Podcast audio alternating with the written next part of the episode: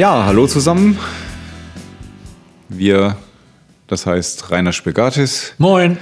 und ich, Jens Engel, wollen heute eine weitere Runde drehen in unserem Remmers Bautenschutz-Talk mit dem Thema diesmal Dämmung von Kellern. Ich formuliere es mal so, so ganz allgemein.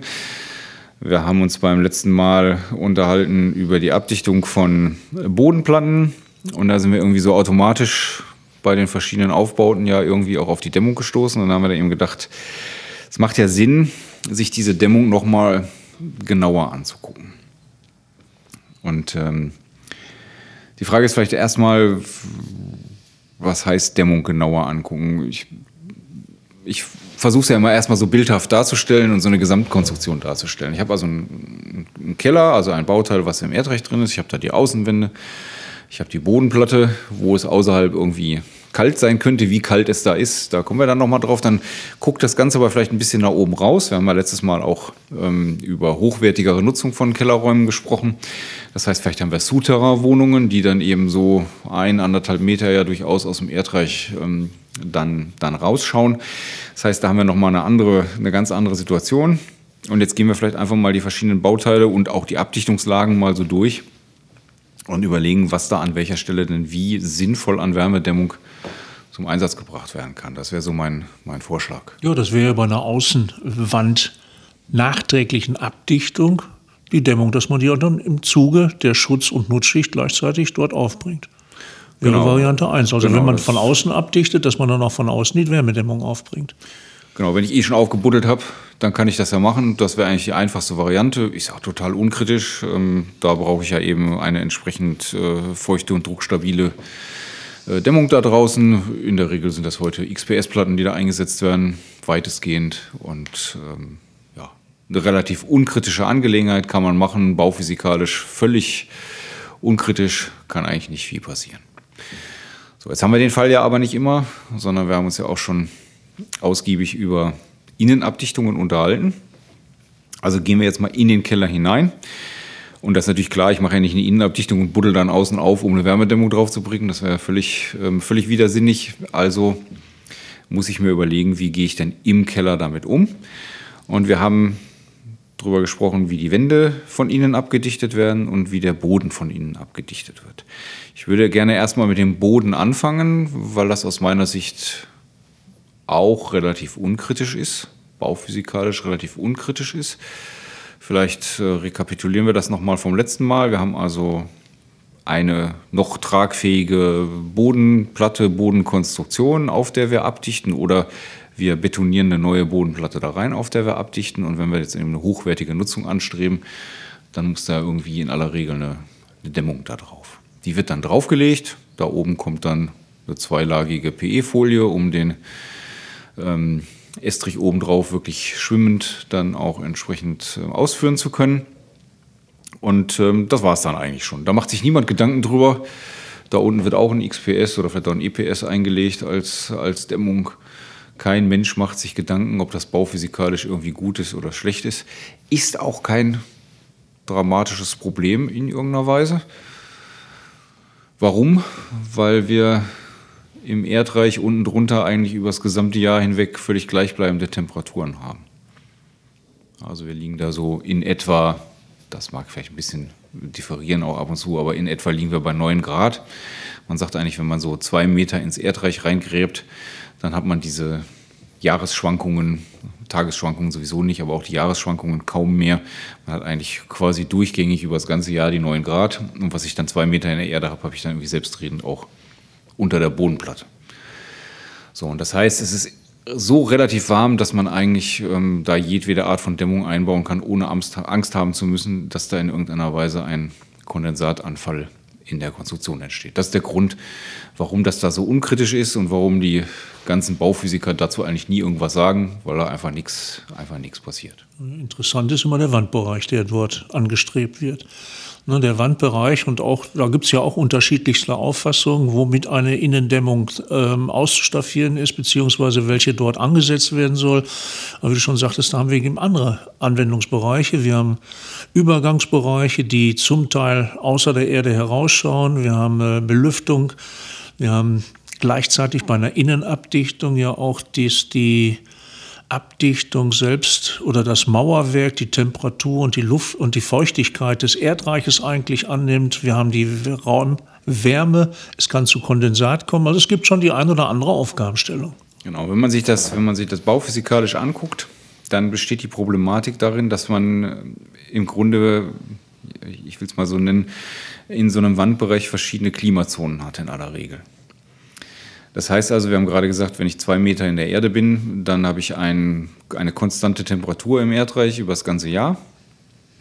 Das heißt im Umkehrschluss natürlich, sobald ich weiter an die Oberfläche komme, ähm, fängt das immer mehr an zu schwanken. Wenn ich dann irgendwann gar nicht mehr im klassischen Sinne im Keller bin, also gar nicht mehr im Erdreich bin, dann habe ich natürlich das täglich schwankende und jahreszeitlich schwankende Außenklima.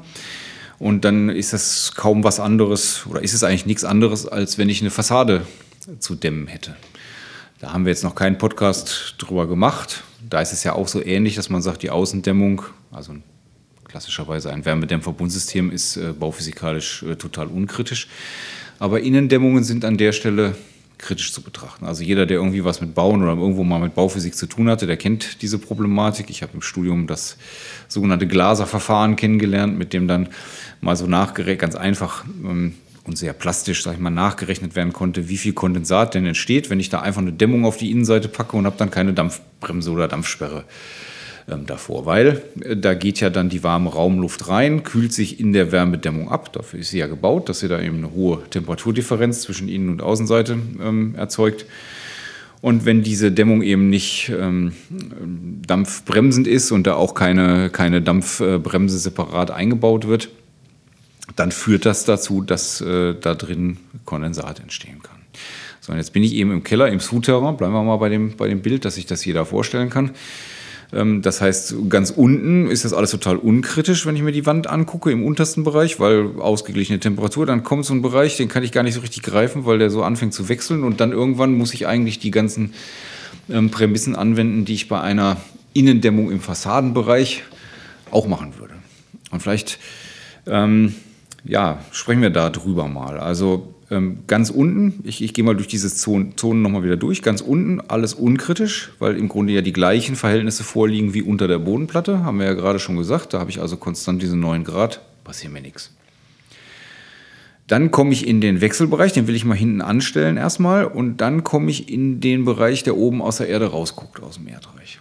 So, und da wird es jetzt jetzt ein bisschen äh, knifflig eben. Da müssen wir jetzt den, gedanklich den Sprung machen an die Fassade, wo man eigentlich, wenn man Innendämmungen baut, entweder mit einem Dampf, stark dampfbremsenden oder dampfdichten System arbeitet oder, das gibt es jetzt mittlerweile so seit 20 Jahren etabliert am Markt, mit einem System, was eine auf die Dampfbremse verzichten kann oder auf die Dampfsperre, was dann dafür aber kapillaraktiv ist.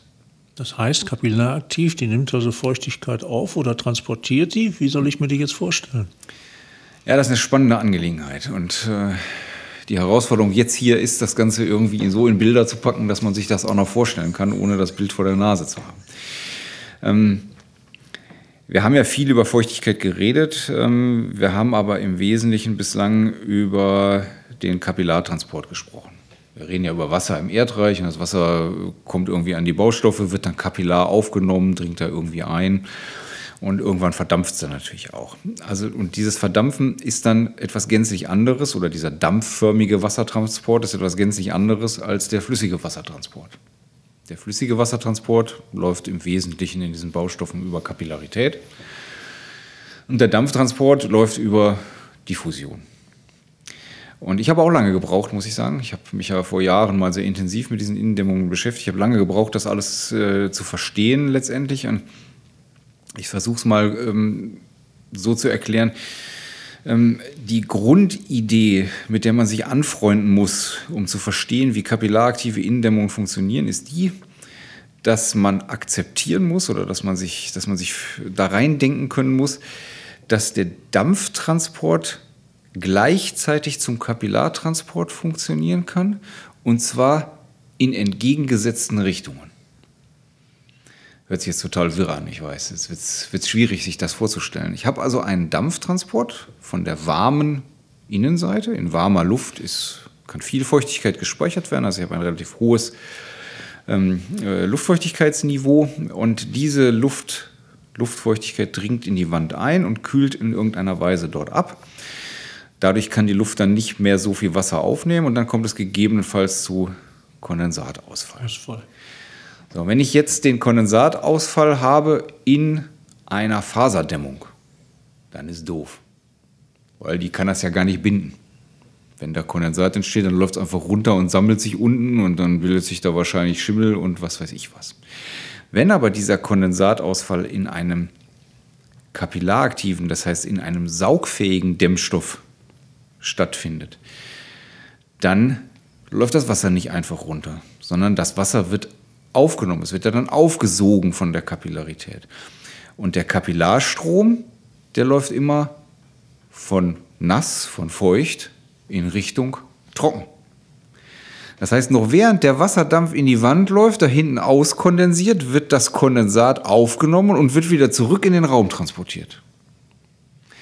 So, das ist sozusagen der, der Trick dabei und kann da auch trotzdem noch wieder verdunsten, weil die, die Raumluft ist ja nicht feuchtigkeitsgesättigt. Das heißt, da entsteht quasi ein, ein Kreislauf.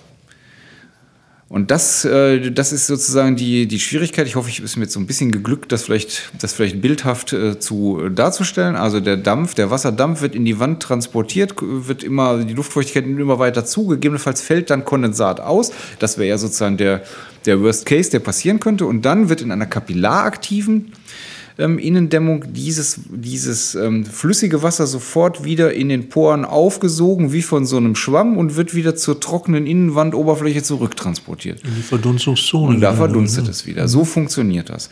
Und das ist ja klar, in dem Falle brauche ich dann jetzt keine, brauche ich dann jetzt keine Dampfbremse oder Dampfsperre oder irgendeine Art von Folie. So Wenn funktionieren Wasser, Wasserdampfdichte Innendämmung aufbringen, wie zum Beispiel Glasschaumdämmung oder ähnliches.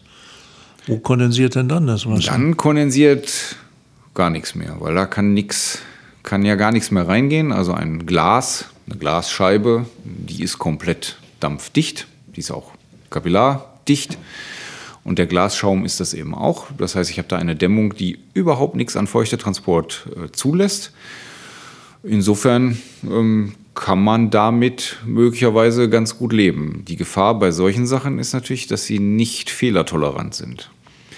Das heißt, wenn an einer solchen Dämmung an irgendeiner Stelle eine Fehlstelle entsteht, durch die dann doch der Wasserdampf da eindringen kann, dann wird es ganz blöd, weil dann sammelt sich das ja irgendwo drin, wird ja auch nicht aufgesogen und wird auch nicht wirklich durch so eine kleine Fehlstelle wieder raustransportiert in irgendeiner Weise. Und dann kann also man. Also eine Verdübelung oder ähnliches, die wird mehr Feuchtigkeit ja, zum, transportieren, zum aber Beispiel, ja. ne, nicht wieder abgeben können. Hm? Gut, aber du sagst, das, äh, das war ein ganz gutes Stichwort. Ich würde mal gerne vielleicht einfach die verschiedenen Dämmstoffe, die man so üblicherweise einsetzt oder auch, oder auch Dämmkonstruktionen vielleicht mal einfach so, einfach so durchgehen, um, um da die Vor- und Nachteile und die, und die Eignung für so eine Innendämmung mal, mal durchzusprechen. Vielleicht ähm, ist gar nicht falsch, das ist zwar eine sehr moderne Angelegenheit, aber vielleicht ist gar nicht falsch, mit der wirklich total dampfdichten Variante anzufangen, mit dem von dir gerade angesprochenen Schauglasplatten. Mhm. So für die, für die Zuhörer, wie, wie werden die aufgebaut? Die Schaumglasplatten aufgebaut. Ähm, also die Konstruktion. die Konstruktion, die werden ähm, hohlraumfrei und dann mit Bitumen verklebt. Und die Fugen werden glatt gestrichen, dass eben kein, kein äh, Wasserdampf dort eindringen kann oder keine, keine Temperatur. Ähm, ähm ja, ja, kein Wasserdampf, keine, kein Wasserdampf keine Wasserdampfdiffusion da stattfindet. Stattfindet, ja, und dann werden die oberflächlich abgestrichen, beziehungsweise die Fugen werden nochmal verstrichen zur Sicherheit. Und dann kommt es natürlich darauf an, auch hier einen, äh, ich sage einfach mal, üblichen Wandaufbau zu schaffen. Dieser Wandaufbau hat allerdings dann so die Problematik, dass es eine sehr weiche Oberfläche ist. Hm? Ähm, dass also ein üblicher Verputz unmittelbar auf dieser Dämmung nicht möglich ist. Da muss man also schon wieder mit einer Pufferschicht arbeiten. Obwohl ja doch weiche Kalkputze kann man, glaube ich, direkt auf die Schaumglasplatten Weiche Kalkputze oder gegebenenfalls auch, ähm, ich sag mal, Fettig- oder Ausbauplatten ne, darauf zu verkleben. Das wäre ja auch noch eine Variante. Ist auch eine Möglichkeit. Ich bin ja auf der warmen Seite, da passiert ja an der genau, Stelle auch nichts. Möglichst nicht dübeln, das haben wir gerade ja schon angesprochen. Darf also absolut nicht verdübelt werden und das wäre so der übliche Aufbau. Ähm, vielleicht nochmal so zum allgemeinen Verständnis. Äh, liegt dahinter noch eine Innenabdichtung hinter diesen Platten? Im Regelfall schon. Wenn wir jetzt von außen keine nachträgliche Abdichtung gemacht haben, müssten wir die Raumseite ja von innen machen. Und äh, wir hätten dann eine mineralische Innenabdichtung, ob dünn oder dickschichtig oder womöglich reaktiv, ja. Gut, damit man es einfach jetzt wieder nochmal so bildhaft sich vorstellen kann. Also ich habe die Wand, dann kommt die mineralische Dichtungsschlemme als, als Abdichtung. Dann kommt eine in sich komplett flächig geschlossene Klebschicht aus Bitumen. Dann kommt die Schaumglasplatte und dann kommt obendrauf ein wie auch immer gearteter Wandabschluss, entweder mit, mit verklebten Platten oder ähm, gegebenenfalls auch mit einem sehr weichen ähm, Putz. Also Zementputze zum Beispiel sind da schwierig, weil äh, Schwindspannungen diese ähm, Schaumglasplatten kaputt machen können. Da sind also nur entsprechend, aus dem Untergrund ja, raus, entsprechend zugelassene Putze dann auch, ähm, dann auch einsetzbar. Gut, ich sage mal erstmal, das funktioniert im erdberührten Bereich gut. Da würde ich sagen, da gibt es kein großes Problem. Warum funktioniert das? Muss man sich nochmal so ein bisschen die Bauphysik in, äh, ins Gedächtnis rufen. Die mineralische Dichtungsschlemme ist nicht dampfdicht ist auch nicht, Dampf, nicht wirklich dampfbremsend. Wir haben da nur zwei Millimeter. Der Mühwert liegt so um die 100 ähm, etwa. Also das ist weit entfernt davon, äh, dampfdicht zu sein. Aber dann kommt innenseitig ja sofort diese komplett geschlossene Bitumenschicht. Das ist quasi dampfdicht. Darauf folgt das absolut dampfdichte Schaumglas. Das heißt, da wird äh, kein Diffusionsstrom aus der Wand, die ja feucht ist, wenn wir eine Innenabdichtung haben, äh, dann in den Innenraum stattfinden. Ähm, das ist erstmal an der Stelle überhaupt kein, überhaupt kein Problem. Ähm, wenn wir uns jetzt wieder diese Zonen in der Wand angucken und ähm, wir gehen jetzt höher und wir gucken dann irgendwann aus dem Erdreich raus, dann ähm, bin ich nicht so ein Freund von den Schaumglasplatten. Also für Innendämmung ähm, in normalen Obergeschossräumlichkeiten kann man das auch machen, aber da muss man sehr sorgfältig darauf achten, dass fassadenseitig keine Feuchtigkeit ins Mauerwerk ähm, eindringt, weil sie nach innen, und ähm, in unseren Breiten ist das normalerweise dann so, äh, der Hauptdiffusionsstrom geht normalerweise nach innen, weil das dann nicht, ähm, äh, ja, weil das dann nicht abtrocknen kann. Ähm, und ähm, dieser Bereich, über den wir hier reden, der ist ja teilweise noch, oder der ist noch schlimmer beansprucht als ein normaler Fassadenbereich, weil wir da unten neben dem Regenwasser, was dagegen kommt, eben auch noch das ablaufende Regenwasser haben, was sich ja sozusagen aufsummiert nach unten hin. Und dann habe ich auch noch das Spritzwasser. Also die Sockelzone ist der am stärksten feuchtete, feuchte belastete Bereich ähm, der Wandkonstruktion. Dach mal, aus, ja Dach mal ausgenommen. Ne, genau. Nur zu einer Seite hin immer Und da kann das dann, da kann das natürlich schwierig werden. Wenn man das ausschließt, dass von außen Feuchtigkeit reinkommt, ist das ein System, was funktioniert. So. Jetzt haben wir eben gesagt, das sind relativ neue Entschuldigung, wenn ich noch einmal unterbreche. Ja? Ich denke jetzt gerade, habe so bildlich vor Augen den Umbau eines Stalls, wo ich vielleicht auch hygroskopische Feuchtigkeit vorliegen habe. Und ich bringe dann eine Innendämmung auf.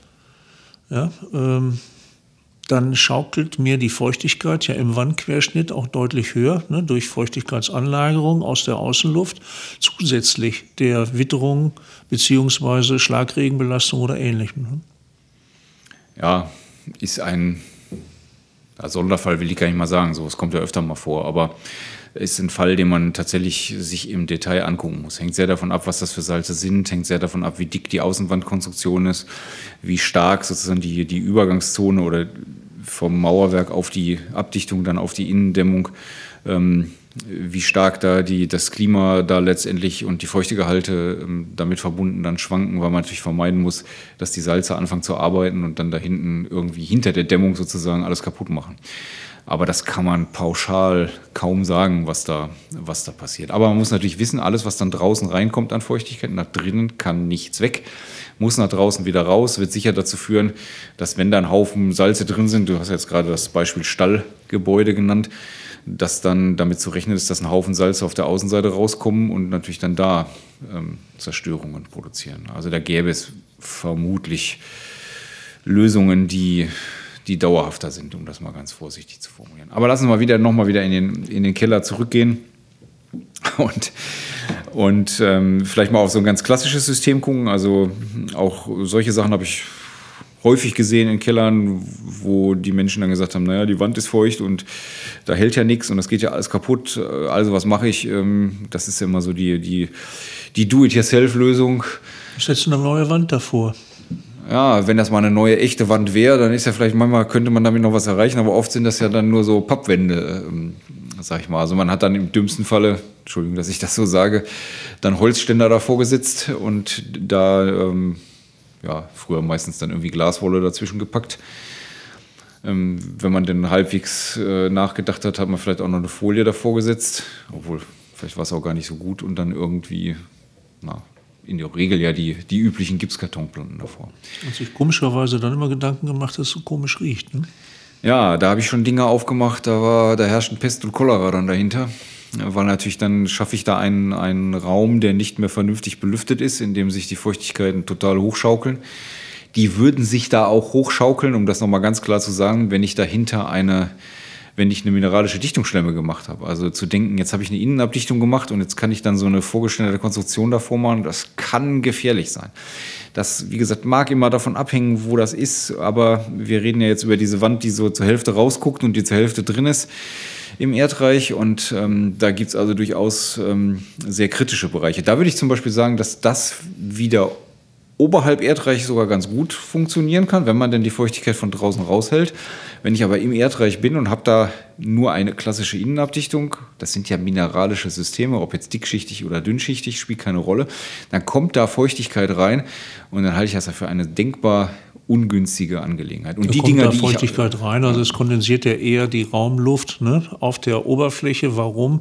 Weil wir bei einer Innenabdichtung natürlich äh, dass die klimatischen Verhältnisse des Erdreiches ja unmittelbar gerade in dieser Dichtungsschicht vorfinden. Also sprich Temperatur und auch ähm, dann den Feuchtigkeit im Mauerwerk selbst, sodass es da eher zu dem wie gesagt, Kondensat kommt. Ne? Ja, aber das ist jetzt das andersrum, das Kondensat. Das ist nicht das Kondensat, was wir eben hatten, was von innen sozusagen in die Wand wandert, vielleicht das auch noch.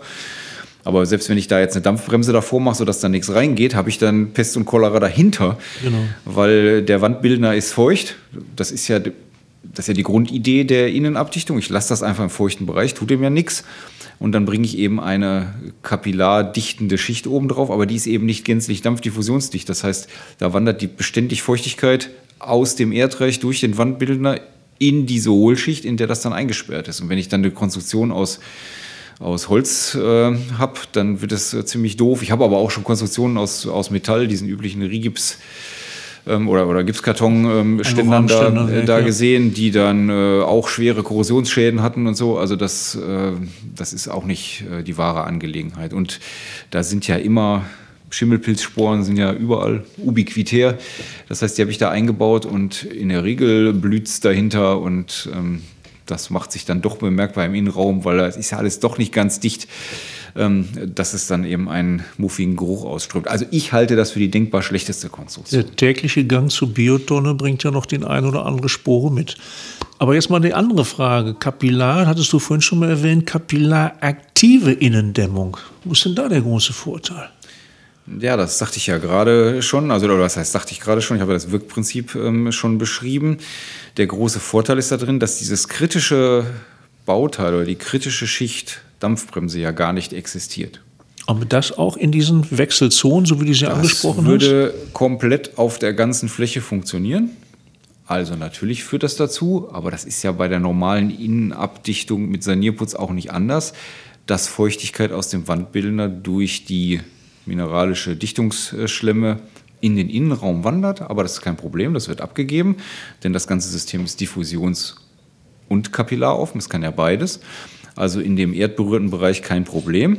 Wenn wir oben drüber gucken, in den Fassadenbereich auch kein Problem. Da findet das statt, was ich vorhin beschrieben habe. Zwar Dampfdiffusion rein, im schlimmsten Falle, also wenn draußen richtig Minustemperaturen herrschen und es richtig kalt ist, dann kommt es zu Kondensat, was aber gleichzeitig äh, während noch der Wasserdampf reinwandert, gleichzeitig wieder raustransportiert wird und in den Innenraum wieder abgegeben wird. Und in der Wechselzone ist das Ganze auch kein Thema. Da bin ich dann irgendwie so im Twitter-Bereich zwischen Fassade und Erdreich und was auf beiden Seiten gleichermaßen funktioniert, kann da dann auch bestens funktionieren. Also ich halte grundsätzlich die kapillaraktiven Innendämmungen, das ist ja nicht nur einen Dämmstoff, der sowas kann, sondern da gibt es ja mittlerweile auch ähm, unterschiedliche Varianten.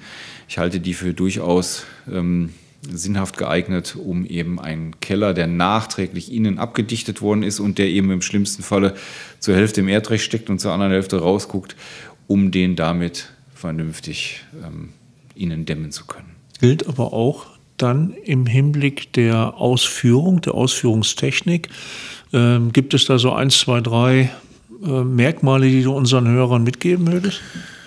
Ja, diese kapillaraktiven Indämmungen, damit sie richtig gut funktionieren, müssen auch wie das Schaumglas eine vollflächige Verklebung haben. Das ist aber keine Verklebung mit einem Bitumen, also mit irgendwas Dichtem, sondern das sind ähm, selbst auch wiederum kapillaraktive Mörtel, die da eingesetzt werden. Die haben eine gewisse dampfbremsende Wirkung, damit möglichst das Kondensat, wenn es denn entstehen sollte, ähm, nicht abwandert in den Wandbildner, sondern quasi innenraumseitig auf der Wandseite gehalten wird. Also der Kleber, der vollflächig eingesetzt werden muss, ist immer systemimmanent. Ähm, hängt dann eben von der, von der Platte oder ja, von der kapillaraktiven Indämmung, müssen ja gar nicht immer nur Platten sein, ähm, hängt, das dann, ähm, hängt das dann ab, was da eingesetzt ähm, wird. Ich sag mal, die ganz klassischen Baustoffe, die viele Leute wahrscheinlich kennen, sind, ähm, sind äh, Calciumsilikat, das ist so der, der Urvater, will ich mal sagen, dieser kapillaraktiven Innendämmung. Die sind dann weiterentwickelt worden in Richtung der mineralischen äh, Baustoffe. Gibt es dann eine Perliteplatte und es gibt eine, eine Schaumgar, Schaum, ähm, nicht Schaumglas, Quatsch, ähm, Porenbetonplatte, so muss man das eigentlich nennen, ähm, die in die Richtung geht. Und dann gibt es äh, darüber hinaus ähm, Kombinationen aus äh, Perliten, also Perlite sind mineralische, kapillaraktive Materialien, ähm, die das Ganze mit, ähm, mit Zellulosen, mit Fasern ähm, beispielsweise kombinieren. Und dann gibt es noch die Hightech-Platten, von denen wir ja auch eine herstellen. Unsere IQ-Therm-Platte ist ein organischer Schaum, ein Polyurethanschaum, der aber perforiert ist und in den,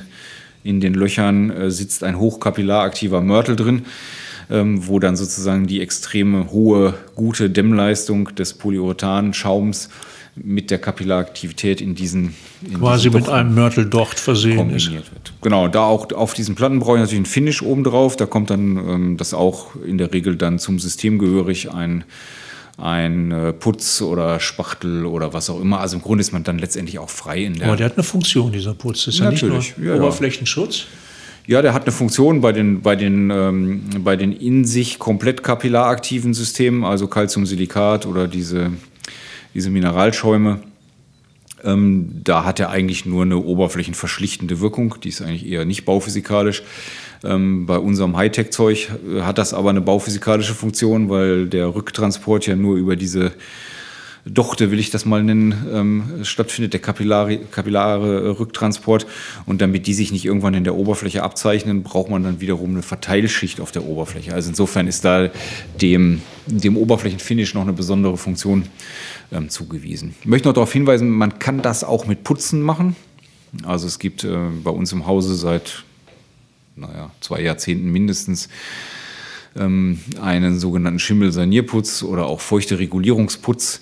Ähm, das sind auch ähm, hochporöse, diffusionsoffene und gleichzeitig kapillaraktive Systeme, ähm, mit denen man das genauso machen kann wie beispielsweise mit den Calciumsilikatplatten. Da muss aber ein volldeckender Spritzbewurf unten drunter, da brauche ich auch wieder diese volldeckende, genau, unten drunter auf der Innenabdichtung, diese volldeckende Schicht, damit auch wirklich anfallendes Kondensat immer wieder in Richtung Raum abgegeben wird. Ja, aber im Hinblick Innendämmung haben wir natürlich einen deutlich geringeren Dämmwert. Das ja, das ist klar. Das war jetzt so die ganze, die ganze Bandbreite. Also sagen wir mal, die schwächste Dämmung hat sicherlich an der Stelle der Putz.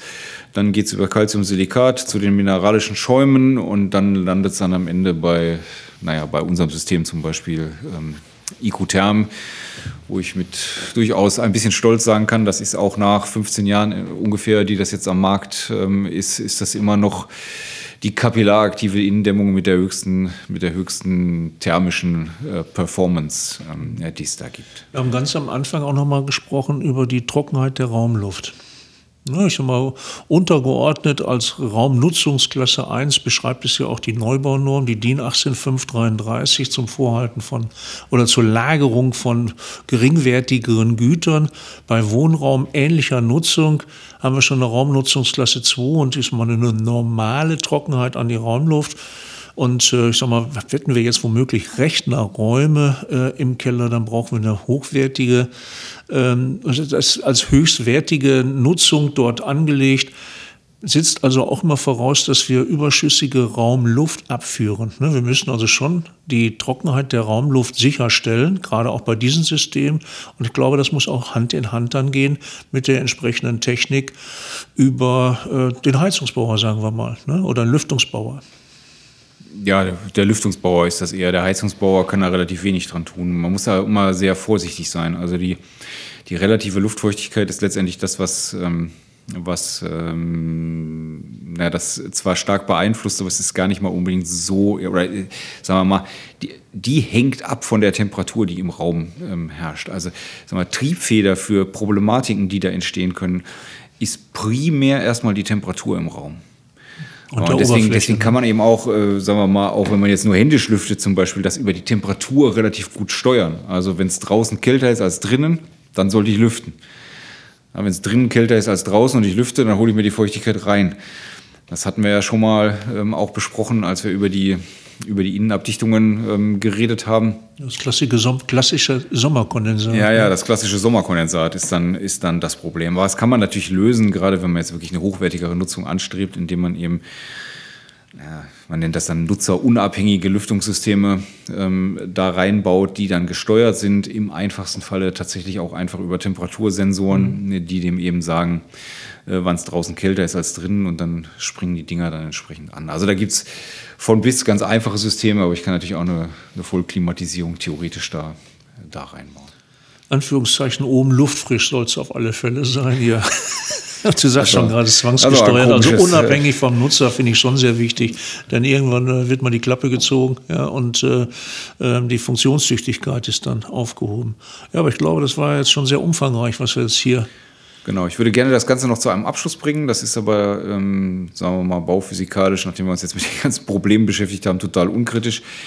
Häufig werden Kellerräume ja auch noch nach oben hin gedämmt.